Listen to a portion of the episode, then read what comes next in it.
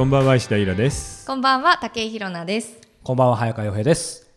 さて今回はもう3月なんですね。ねあっという間ですね。あっという間ですね。うんお二人とも花粉症はいや僕は大丈夫。大丈夫ですか。僕も大丈夫です。ん。そんなあなたはそんな私はもう目が痒くて鼻水がすごいあです。そっか。大変ですもんいやだけどさなんかはるか昔の感じするね インフルエンザの回やったウイルスの話。そうですね。ねえあれから一月でこんなことになるとは。うん。コロナウイルスでね皆さんマスクねしてますけど。そうだね。もうコンサートも何も中止になっちゃったし、ね本当ですようん、ねイベント全部ダメだもんねいつね収まるか。はい、いやもうこれはしょうがないので、あのじっくり家であの YouTube でも見ませんか？みんな。まさに。はい。おとらち見ませんか？ってことですね。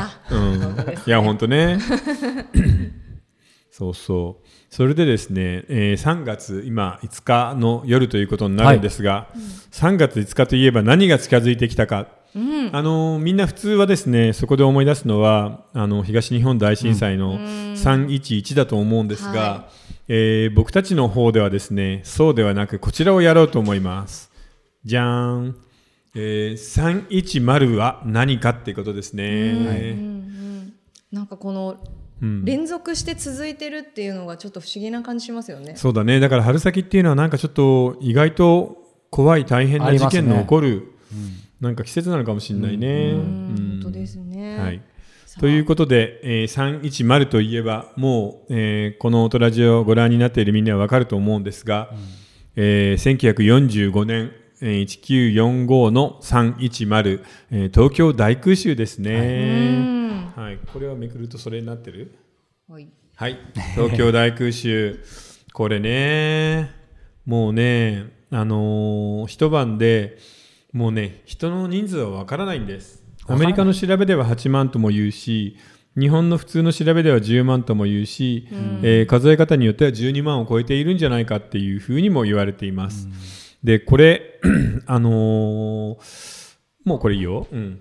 実はですね、あ、いい、まだ。はいいい。戻しといて。はいうんえーうちの母親の話なんだよね最初にこの東京大空襲を小説で書いたんですけど不死鳥少ここに年ね。もありますね「不死鳥少年」ってはいいうこれなんですけど、僕があの高校2年の時に将来何すんのみたいな話をしに部屋に来たんですよあ。そんな会話があー石田家にもあったんです土曜の午後ね。でさそういう時ってなんかさもうやりたいことなんてないじゃん高校生に。うん、でまあ大学は行くけど大学もまあどうでもいいし仕事したくないなとかっていう話をしてたらうちの母親が突然言ったんですよ。そういえばその3月10日東京大空襲、戦争は本当にひどかったって。でその10日の夜にねもう真夜中を過ぎてからたあの空襲警報で叩き起こされて、うん。あのすぐに、まあ、いつものものを持つわけですよ。防空頭巾をかぶって、はい。ズックのカバンを下げて。その中には名札とか水筒とか入ってるの。はいはい。万が一焼け死んだ時に、そのカバンの底にあるその札を見ればどこの誰ってわかるじゃない、うんっていうもう認識表みたいなものを子供でも持ってるわけね。まあその時うちの母親は女子高生だったんだけどあの最初の頃は街で倒れている焼死体を見ると必ずこうやって手を合わせていたんだって。うんはあの天国に行ってくださいご冥福をお祈りしますみたいな感じでやってたんだけど、はい。それからもうほんの30分1時間後道のあちこちに死体がゴロゴロ転がってるんで、丸太を越えるみたいにぴょんぴょん飛んでん逃げて死体を見ても何の感情も湧かなくなったって言ってた。手を合わせることもないし何にも感じない。ただひたすら逃げることしかできなかった、でまあその日の晩、まあ、うちの母親はうまく生き延びることができて、えーまあ、僕がいるわけなんだけど、あのークラスの友達はもう半分ぐらい死んでるんだよね一晩で。リアルですね。うんなので、えーその話をですねふと思い出して、まあ毎日新聞から小説の連載をっていう依頼があったので、じゃあそろそろあの東京大空襲の話うちの母親がその逃げ回った夜の話を書こうかなと言ってできたのがこれなんですよね。まさにそういうタイミングだったんですうね。んだからやっぱりなんかもちろんね面白おかしい小説とか恋愛小説もすごくいいんですけど、あのーたまになんかこういうのもやりたくなるよね。うんでも知らなかったんですけど、これ単独のその空襲としては世界1みたいなこともなんかどっかで書いてあったんですけど、うんそうね。ただあの実際にはねヨーロッパでもめちゃくちゃでかい空襲があって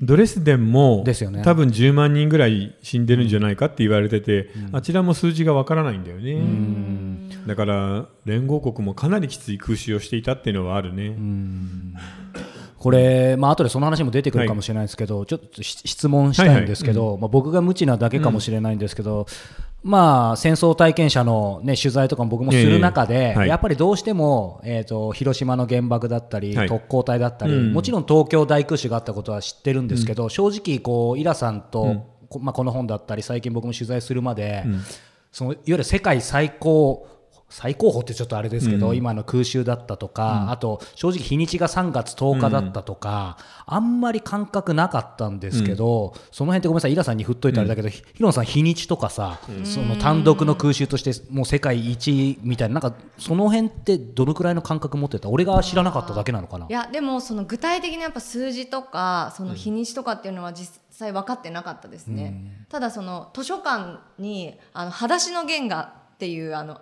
漫画があってそれを私よく読んでたんですよ、ん。なのでなんかこう自分にとって戦争っていうものがなんかすごく身近な感じがするっていうのはありますね、だからななんでこれだけのものなの？に、意外とそれこそ僕ら東京に住んでるのにそんなに知らないのかっていう。そうそうそういやだからやっぱりなんか嫌なことは忘れたいっていう気持ちが強いんだよね、でしかもその後豊かになっちゃったじゃないですか、でしそのアメリカのサイドにくっついた上で豊かになっちゃったんでアメリカとも揉めたくないしアメリカのことを悪く思いたくないっていう気持ちもあって、多分みんなで記憶をこう抑え込んだんじゃないかな。確かになんか答えがないじゃないですか。もうで起きちゃった出来事に対してうん。のそのいやり場のない気持ちっていうのをなんかこう思い出しちゃうんですよね。なんか考えると、なんかそういうのはあるかもしれないですよね、なんか。でもまあそういうやり場のない気持ちみたいなのもさちょっとたまに考えた方がいいよね。そうですね。たまにはね。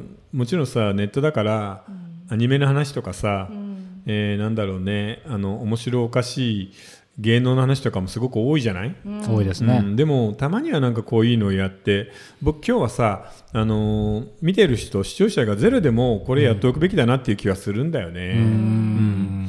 あのー暗いだけでなくへえそんな暮らしを当時の人たちはしていたんだっていうねびっくりするようなこともいっぱい出てくると思うのでですよね。あの大空襲の夜もそうなんだけど戦時下の普通の人の暮らし、本当に僕たちやこれを見ているあのみんながどんな風に戦争になったら暮らすことになるのかっていうのがよくわかると思うので、はい。まあ寝そべりながら 見る。あるいは画面はあんまり見ずに声だけ聞いてラジオの代わりにするっていいよね。まさにね、うん。今回そうかもしれないですね。ねはい、さあそういうわけで、えー東京大空襲の話を言っていきましょう。でね、えーっと今回の資料になるのは、まあ、僕の書いた「えー不死鳥少年」はいえーこれが一つ。そしてもう一つがですね半藤和俊さん。半藤さんはその昭和史だったり第二次大戦の話に関してはとても定評のある書き手で元文春の社員なんだけど、この15歳のえー東京大空襲っていうのはとても面白い本で僕もすごく参考にしたので、これ本当に中学生とか高校生がだったら読んでほしいな面白いです、そして次これはあの下町の地図を参考にした地図で読む東京大空襲っていう、おー面白いですね。えーこれは面白いですね。あのちなみに東京大空襲があったさ1945年東京は何区あったか知ってる？今27区じゃないですか、なんか13。あ少ないのか。えー、日野さんは？えもっと多いんじゃないかな。33惜しい。35区。おーすごい。なんか悔しいな。なのであの意外とね。そして、えー、焼夷弾、えーあるいは空襲に関して当時どんな風に教えていたかっていうのが分かる。これです。逃げるな火を消せ。戦時下とんでも小あ防空法っていうね。これもなかなか面白いんだよね、あのー砂をかけて消せと。スコップで外に放り投げろと、あるいはあのものによっては毛布をかぶせてその上に飛び乗れみたいなことを言ってるんだけど、そんなことできるわけがないの、あ、実際ね。うん、実際には。っていうそのとんでもない、えーまあ、防空法の話当時の、えーみんなに学校とか家庭で教えていた、えー空襲対策というのがよくわかる本です。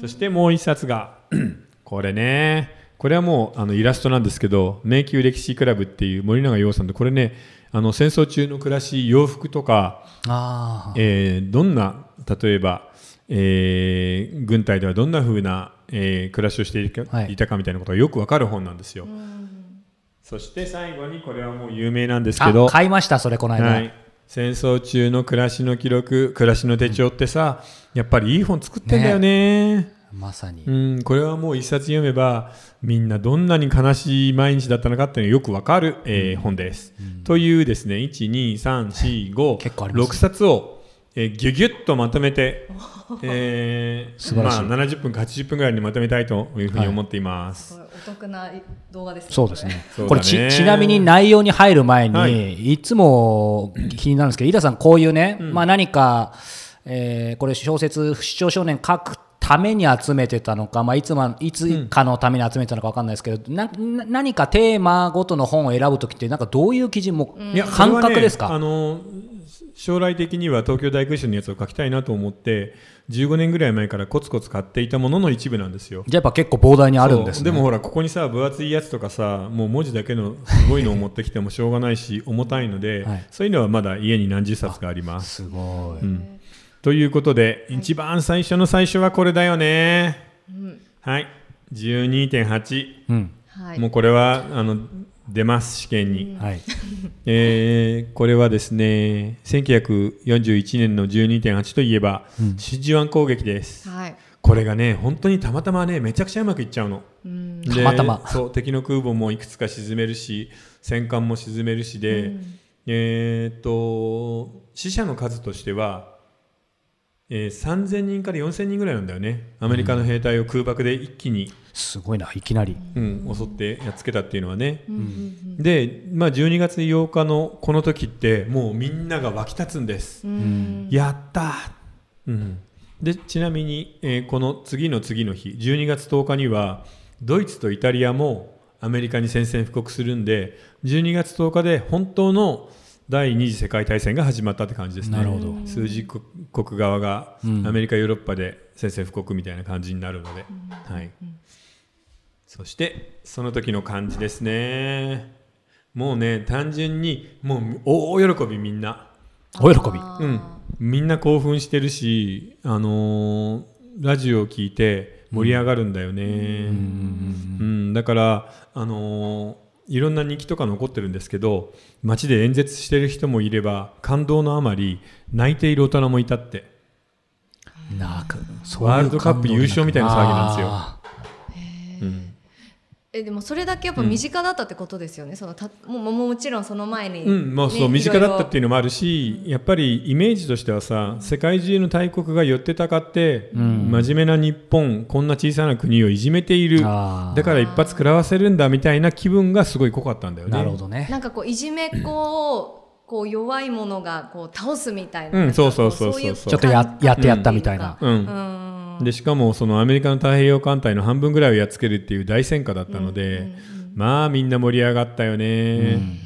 うん。だからなんか不思議だよね、今だったらさいきなり海戦なんてことになったらみんなドーンって沈むじゃない、そうですね。慌てふためきますよ、もう。うん、それがこの時にはもうただ前提として言うとさもうこの45年ぐらい前から中国との戦争が激しくなっていて、もう毎年毎年戦争があっては人が死ぬっていうのが当たり前だったのね、とうとうその最後にいよいよ敵の本拠米英憎き米英と戦うんだっていう風で盛り上がったのが、まあ、このパールハーバーの時かな。でもわずか80年前ですよね、うん本当にちょっと前、うん、最近っちゃ最近なんだよな。いやすごい最近だよ。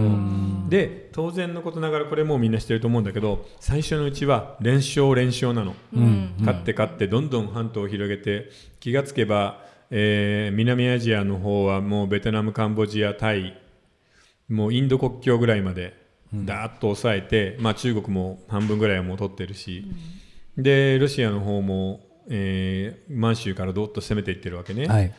で、えー南の島々もほとんど取ってということで猛烈に拡大するんだよね、ところがところが。はい。これですね。あそうそう。でこの頃さ びっくりした。一あ瞬、のーこのえー不死鳥少年っていうのがですね当時の中学生の話なので、はい。その頃の中学の入試のね話が面白いんですよ、えー入試は基本的になくなりました。なくなりました。勉強というかあの筆記試験がなくなったそうなんです。ことですかうん、で土のうを担いでまあこれなんだろうね20キロぐらいある土のうを担いでへ何秒でそこまで走れっていうのが試験の1やっぱ体力。もう頭も筋肉になっちゃう感じ、もう頭だけなの。頭じゃない体だけなの。で懸垂が4回できないやつは不合格。ああまあ4回はなんとかできるかな。まあでも当時ガリ勉の子だったら4回できなかったりするじゃない。運動部にいないと、はい。で、えー、と一問一答の口頭の試験が1個あるだけだったんだって。へえでこういうふうに聞かれるんです。は八項一憂とは何か答えよはいあじゃあ八項一憂の問題です。どうぞ。八項一憂は8回いいことをして1回嘆くああなるほど。面白いね。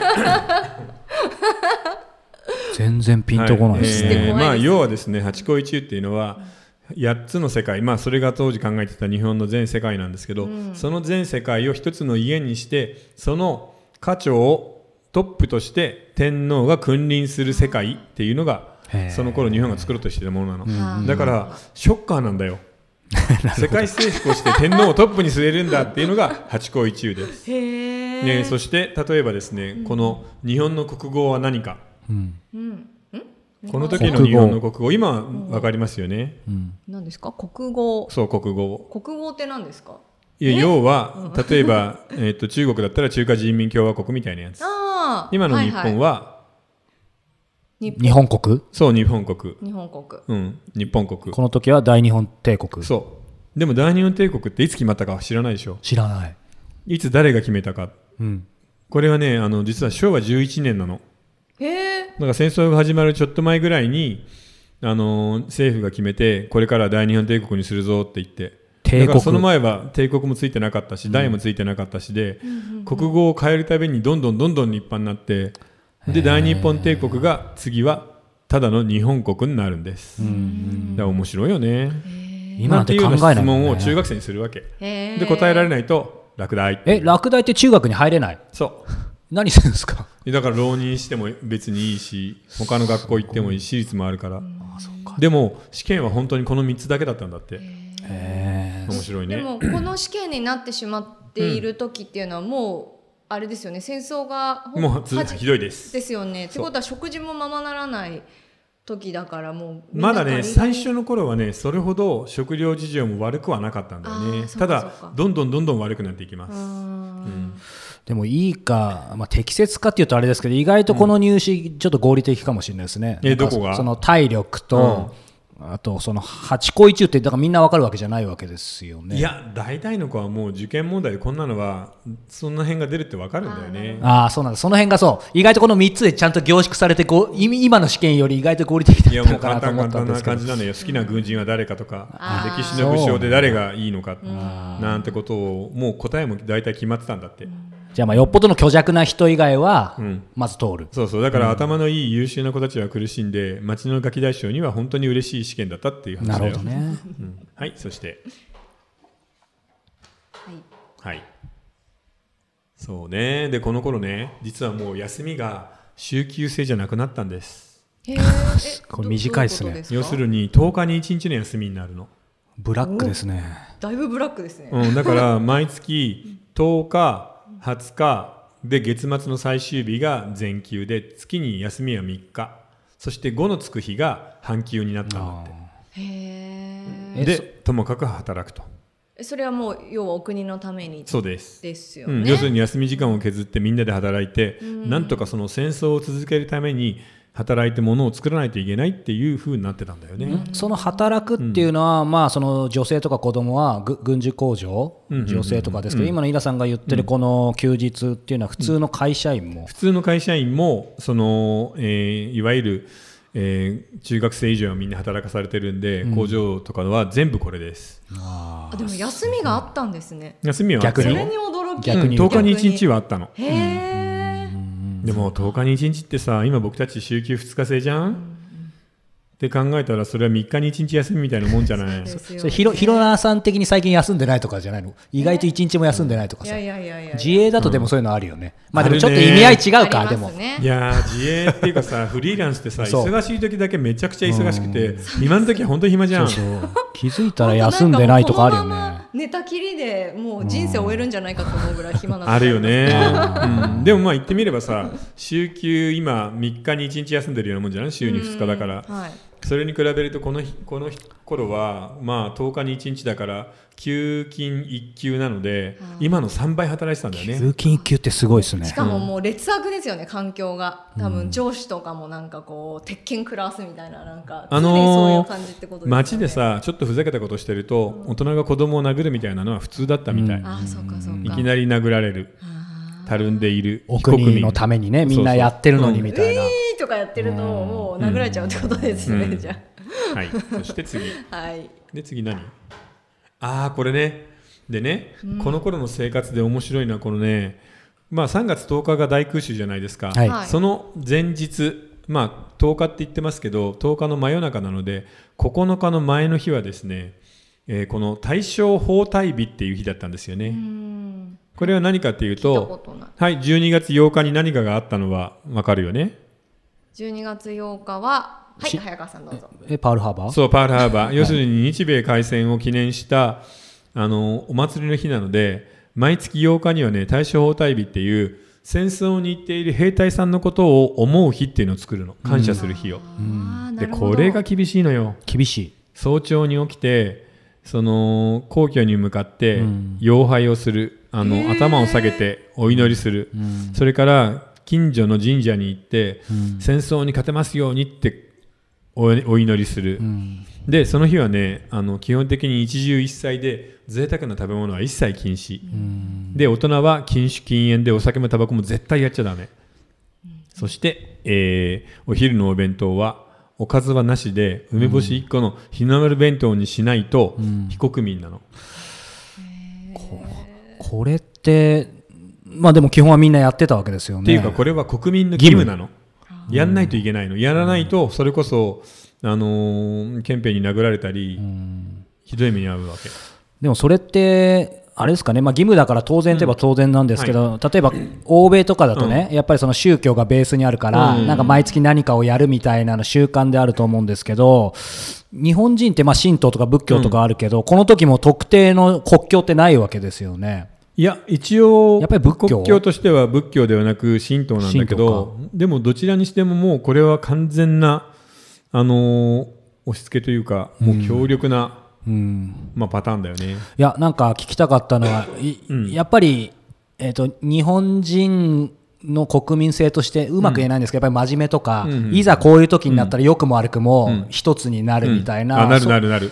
なのか戦争だといやいや日本人だけじゃなくてどの国民もそうなのかやっぱり日本人は特にそうなのか。あのねやっぱりねどこの国民も一致団結はするんだけど、日本人はやっぱりそれが強力だよね。やっぱそうですか。ものすごいこういうのは真剣に守るよ、うん。ただ逆に考えてみればさそのイスラムの人たちだって、ん。もうその戦時下の例えば、えータリバンとかさそういう原理主義の人たちはものすごい生活を厳しく本当ですよね。うん、諌めるのでそういう点では変わらないかもしれない、えちなみにこれの、あのーで毎年やってたわけですよ。毎月あ毎月。か毎月やってたわけそうだから毎月8日にはご飯と梅干しだけで生きてた酒もタバコもやらず で10日に1日しか休めず朝から晩まで働いてたの。食べるものないのに、えこれって、まあ戦争が終わった段階でやらなくなった突然やらなくなるんですもちろん。あそうそういうのはもうね日本の軍はなくなるわけだから、そうですよね。うん、で GHQ も許さないしね、あなるほど。だから戦争の前と後って全然違うでしょ？いかに戦争が終わってみんなが自由になれたかってあるよね、でもこう戦争を生きがいにし,、してまあなんていうのそれがこう生命のこう針そうとして生きてた人もたくさんいたと思うんですよね。でいきなりなんかなくなっても生きる意味がなくなったみたいな人もたくさんもちろんいたしその戦争が終わった後自殺した軍人もたくさんいるし、まあ、い自ら命を絶ったガチガチのその、えー行動派のおじいさん年寄りなんかもいたんだけど、でもそういう人は結果としては数は多くはなかったよね、まあみんなすぐ次の新しい生活に慣れたから、日本人って何かを与えられるとか押し付けられるとそれにすぐ慣れるタイプじゃないですか、まあこれもそうですよねこれもそうだし、ね。例えば今のさ、ん。安倍総理のその、えー、とコロナがこれだけ流行ってるからイベント芸能スポーツ自粛してって言われたらさってやめるじゃないですよね。確かに確かに本当すごいですよね、うん、なのでそういう点ではなんかあんまりこういうところではそのシステムが変わっても揉めない人たちだなっていう気がするよね。うん本当それこそまさに国民性って感じでうんすね、そうだね。でもまあこんなことさ子供もやってたんだからね。ね夜明けに起きてやるんだよ。これは知らなかっったた、うん、大変だよ、うん。じゃあ次めくってみます、ははい。い、そしてこれは、はい、でね、えー前半はまだ良かったの。1年、2年ぐらいは。たださすがに戦争もね3年ぐらいになってこのね、まあ、昭和17年6月のミッドウェー海戦なんですよ。はい。ここが、えー、と太平洋戦争のあの天下分け目の関ヶ原です、分岐点。そうここね勝つ目もあったんだよね。ただ、今回は運悪く全部アメリカにやられちゃうの。もう一つはねあの日本軍がお互いにやり取りしていた暗号を完全に解読されちゃうんだよね。うん。それでもう全力で待ち構えられちゃうんですよ。ということでこの時日本の、まあ、空母4隻、まあ、虎の子の空母だよね、空母って今でもやっぱりすごく大事だからね、はい今、イラさん、さらっとね、運悪くって言いましたけど、意外と戦争って、うん。まあ、この第二次大戦がそうだったのか分かんないですけど、運が結構大きかったりも左するんですか？右します、うん。要するにこれアメリカの飛行機もさ実はこちらがその大部隊で動いているってことは知ってたんだけどどこにいるかなかなか分かんなかったんだよね。うん。うん、で飛行機であれもう見つかんないな諦めようかっていう時に日本の空母を見つけちゃうのたまたま。見つけちゃうんだ。そうそれでこっちにいるぞっていうのが飛んで、えー実はですね空母4隻が沈められ、まあ、その空母に積んでいた戦闘機300機が海の木図と消えちゃうわけです。これでもうあ。の太平洋の軍事バランスが完全にアメリカ有利にひっくり返っちゃって、ここから以降は日本は連戦連敗になっていくんです。もう勝つことは何もできなくなっちゃうんだよね。もうなんかオセロが一気に反対に変そうそうわったみたいうな。そそう。だからこれが本当に逆にその時ね例えば探索機が日本の空母を見つけられなければまた全然別な展開があったろうけど、うんでもまあ正直言ってね日本がもしアメリカに勝った未来を考えるとねフィリップ・ケ・ディックの小説で高い城のとこってそういうのがあるんですけど、今思ったまあアメリカでさ大正包帯日やるよりいいよなそうですね。うん確かに。僕も今思い出しちゃいました、あのドラマを。うんはい。ということで、これ以降ですね、えー次の年の6月、1年後には、えーまあ、南の島、サイパンが陥落するんですね。今、サイパンって有名な観光地だけど、本当ですね。えー実はサイパンから、えー日本までは2500キロ足らず、2400キロぐらいしかないんですよ。近いですね。ということで、飛行機だったら余裕で来れるじゃん。うん。ということは、えー B29 のあ範囲内に入っちゃうの、日本が。うん。あなるほどということでこの、えー2019年6月をきこの年のうん。秋から日本の本土空襲っていうのがバカバカ始まっちゃうんだよね。うんだからこれも大きい転機だったね、みんなやっぱり青くなってたって、サイパンが落ちたんだ。いつ B29 が来るかわからないんだぞっていうふうにな変わっちゃうのね、うんでそうなると逆にさ空襲が来るんだからっていうんでいかに爆弾に対応するかみたいなことをみんな練習し始めるんです。でもさっきね、そそまさに今日東京大空襲特集、はいはい。だけど正直僕ら全然知らないじゃないですか、はい。で僕も取材してて思ったのが日本で初めて本土空襲受けたのはやっぱり東京なんですってね、小具なんですよね、うん、そう。でもその時にはまだあの本当に1機だけだったの。要するにそのサイパンが落ちるはるか昔だから、えー、と満載の、えーまあ、ガソリンを積んで飛行機が飛び立って空っぽで戻ることができないんでそのまま通り越して中国の共産党が持っている飛行場に着陸するっていう片道ワンウェイ爆撃だったんですよ。あそういうことでなんもこれはもう完全に本格的なサイパンから日本に来て日本で爆弾を落としてまたサイパンに戻るっていうあの本格的な爆撃ができる体制に入ったってことなんだよね。これが本当のうん。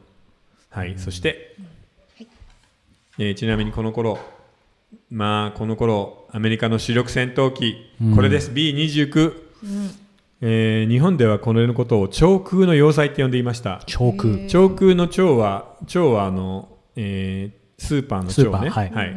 で空は空です、ん。えー超高い空を飛ぶ要塞。これです、お模型だ。B29 これね。何がすごかったんですか？B29 って。これですか、一番すごいのはですね、えー圧力隔壁をもう持ってたんです。圧力？各壁。隔壁。壁。要は全部密閉されていて高高度でも飛べたっていうのが一番すごいの。ああなるほど。1万キロのところをとあ1万キロじゃない。1万メートルのところを飛べたんですよこれ。へえすごいな。あそうですよね。だってよく見るあの、戦争の時なんつってここがなんか開いてて空気が吸えるそう。だからゼロ戦とかあーあるね。試練会はみんな空気が吸えるパターンなのでこれちょっと先に行くけどこういうことなんです。B29 は高度1万メートルを飛ぶビューン、えー日本の戦闘機がそっか死ぬほどそっか。そっか頑張って到達距離が8500メートル。えー、えー、じゃあもう本当にじゃあ1500も違ったら弾当たんないでしょ？高さってすごい重要ですねじゃあうん、もう。そう超重要。それが勝負を分ける。で放射砲をバンバン撃つんだけどそれの到達の限界が7000メートルなの。ああ、えー。ってことは B29 が高度をこうやって高くして飛んできたら、日本の本土は何もできないですもう勝ち目ない。守れないとうん。いうことなんです、正直飛行機飛ばすだけ無駄ですねこれ、うん。いや無駄ではないんだけどね、あのそれでもあのーうん。いやえ実はねー、だって撃たれちゃうじゃないですか、いや撃たれちゃうよ。撃たれちゃうんだけど実はですねさすがにさ高度1万メートルでしかも日本とか東京上空って偏西風がすごく強くて、あー。爆弾ばらまいても攻撃できないの、うん。あー流れちゃうんですいだから最初の半年ぐらいは爆弾をまいて例えば軍事工場とかだけを壊そうとするんだけど目標にしていた11箇所のうち1個も破壊できなくてみんなカンカンになるのよ。あ上の方が空軍の。何やってんだ日本の部隊はって言って、それでその時のそのルメイっていう将軍が悪魔の決断をしちゃうんだよね。悪魔の決断。そう爆弾はもういらない。日本の家は全部紙と木なんだから、焼夷弾だけばらまけば勝手に燃えて滅んでいくんだよって、うんそれで始まるのが東京大空襲なんです、ちなみにこれ1個戻してくれる、はい。えーこの B29 はですね、まあ、アメリカの最新型のまあ戦略爆撃機でこれ開発であの1兆円単位のお金がかかったって言われてるの。え現在に換算しそう。てだから猛烈なもう超高性能なんですよ。でねえー、と翼の横幅が43メートル全長が30メートルちょっと、で4発の大型のエンジンを積んで、うん。えー積載量に関してはねちょっとはっきりしないんだけど、56トンだったって言われてるんですよね、うん。で何よりも怖いのはその圧力掛け機を持っていたので高度1万メートルでも余裕で飛べた、今の戦闘ジェット機みたいに、ってことですね。ちなみにこうやって見ると分かるんですけど4発だけではなくここに1個2個、えー3個4個5個、5つの砲台があって近づいてくるゼロ戦とか試電会をちゃんと迎え撃てるようになってたんだよね、すごいすごい。これを持ってたかかららピューって出て、うん。ドゥドゥドゥドゥってそう。ビュードゥドゥドゥドゥ。そうそう。よくさ映画であるじゃないですか。確かに。こうやって空から来るやつを「スター・ウォーズ」みたいに撃つっていう、はい。で日本も B29 を超える富岳っていうのを計画してたんです。してた。はい、要はエンジンを6発にしてこれよりさらに大きい戦闘機を作って、無給油でアメリカ本土の西海岸を攻撃できる飛行機を作ろうとしてたの、うんうんうん。ただ当時の日本の技術力ではそれは無理で、結局実現しないまま途中で計画はなくなっちゃうんだけどね、今まさに無給油ってありましたけど、その飛行機が僕結構いろいろ映画見てると、やっぱりその飛行距離も大事じゃないですか、うん大事大事。だただ飛行の高さっていうのは、ん。今日初めて知りました。だからやっぱりその両方がかなりうん。大事なんですね、特にその戦闘機の上昇限界がやっぱり8500メートルっていうのはそこを完全に超えないと安全に爆撃できないじゃない、ということでそこをちゃんと作ったんだよね、もう今のそのジェット機に通じるような、はい、で速度もさ600キロ出る。すごい速いわけ、うん、うん、当時の日本の戦闘機には600キロなんてのはないので。スピードでも高さでも爆弾の積載量でも防空システムでも全く及ばなかったこれには恐ろしい戦なの爆撃なんだよね。うんでもまあなんだろう。誤解を恐れずにはなんか、まあ、面白いっていうとちょっとあれですけど、まあ、興味深いというかその飛行機って、うん特にこう戦闘機、まあ、戦争そのもってその国の全部の英知が結集されるわけですよね。それはもう差がつくよね、うん。空母にしても、まあ、戦車にしてもこういう戦闘機にしてもやっぱり武器ってその国が持っている科学力、テクノロジー資源の全てを使うものなので、うんまあ逆に言えば B29 はまあ恐ろしいものだけどまあ当時の世紀の傑作ではあったってことだよね、はい、では次。はい。次は何だ？あ終わった。終わった。じゃあ次はですねいよいよ焼夷弾とは何かをちょっとやってみましょう。はい。うん。焼夷弾はい。B29 に積まれていた焼夷弾これです。お、イラさん手書きです。はい。これね、えー M69 焼夷弾っていう、えー代表的なものでこれが、えーまあ東京には何万本何十万本ってばらまかれたんですよね。一本一本はねあの雰囲気としてはあの折りたたみ傘ぐらいの感じです。うん。六角形の鉄のパイプの中にあのガソリンのゼリーがびっちり詰まっている。で長さはね50センチぐらい。これぐらいかな、うん。僕も実物を錆びたその六角形のパイプ見たんですけどこれぐらいです。うん。で太さが78センチぐらいでその先っちょにその、えー、と焼夷弾の弾なのであの新管がついていて白リンがバーって燃え上がってガソリンに火を移すようになってるの、で後ろにこの面のリボンがついてるでしょ？はい。これはあの空中での姿勢制御をするためのほらタコにさうん。紐つけるじゃないですか、はい。あれと一緒なんです。うん。こういうのを、まあ、40本ぐらい一束にして爆弾のおやきにしてバーンと落として空中でパッて散る。うん。で40本ぐらいのこれがダーって時々はここに火をつけながら空からバラバラ降ってくる、で重さが2 7キロあるんだけど、鋼鉄の棒3キロある鋼鉄の棒がさ高さ何千メートルから降ってくると思ったらどうですか？いや恐ろしいですよ。それだけで恐ろしいですよね。うん、だから人間に当たった場合は本当にもう根元ぐらいまでバスッと入っちゃうんだって、うん。で肘とかこういうところに当たるともう腕がちぎれ飛ぶんだってさ、で下町のその資料館なんかで写真とか残ってるんだけどこれがピアノとかに当たってる絵もあるの、そうするとピアノの鍵盤の手前のところの木がごそっとえぐれてるてるんですよ。ー、うん。バシュンってこの六角形のが入って木をこそげ取っちゃうので。うわで地面にカラーンって落ちたり土の柔らかいところだったらビュンって刺さるんだけど、そこでブクブク言いながらこのガソリンが飛び散って炎を周りに飛び散らせていくっていう、えー爆弾です、M69 焼夷弾。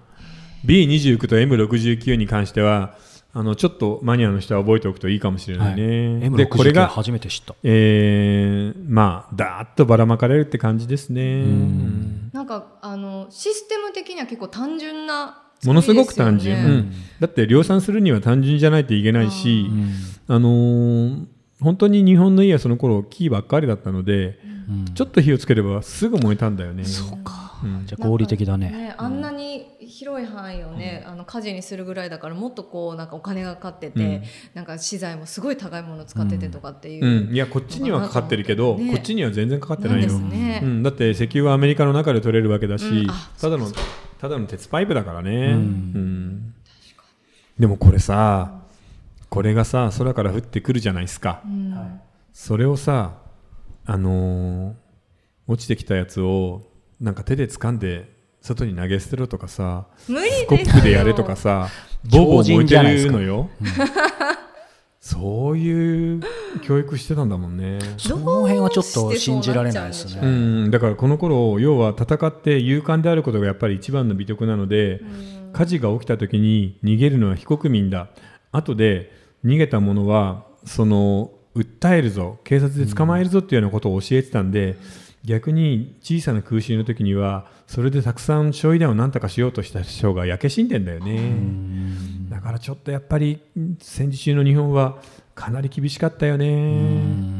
無茶なことをやっぱりやらせてたからえそれはそのす無茶だって分かって指導してるんですか？それともその指導してる人たちも鵜呑みにしちゃってるんですかそれ。半分無茶だって分かってるんだけど、もう威勢のいいことを言う人しか生き残れない世界だったの。あなんだそんな弱気なことを言ってるやつは非国民だ、お前はダメだって言われちゃうから。だから誰も彼もがお互いに強いことを言い合っているうちにどんどんなんかその基準が分かんなくなっちゃっている世の中っていうことかな。特に連戦連敗だとますますなんかそういう悪いサイクル入りそうだそうですよ。ね。なんか我慢比べしすぎちゃってこう、うん。嘘つつき続けてよくわかんないところに行っちゃうみたいな、さあ、うん。ということでお話ははい。尽きないですが、はい、ちょうどそろそろ前半の終了時間って感じです。あはい YouTube はここまでです。あ、そうだ。YouTube ね、はい。あのもうちょうど1月からこの番組とともに始めましたけども、ぜひ皆さんねチャンネル登録をしそうですね。ていただきたい。えーとですね、チャンネル登録が1000人を超えると、えーちょっとこちらの運営が楽になる。スマホでね配信できるようになるので、そうなんです、はい。えーなので今日見ている人はあのぜひ、えーチャンネル登録をお願いします。助けていただけるとありがたいです。下の赤いボタンで、えーはい。いやーでもこの B29 とさこのただの鉄パイプ焼夷弾これによってさいかにものすごい大災害が起きるかっていうのが、えー後半のテーマになります。はい。あの興味のある人はぜひ、えー続きをですね、はいえーニコ動の方でご覧になってください。はい。下に URL あると思います。はいそれではまた。はい、続きをお楽しみに。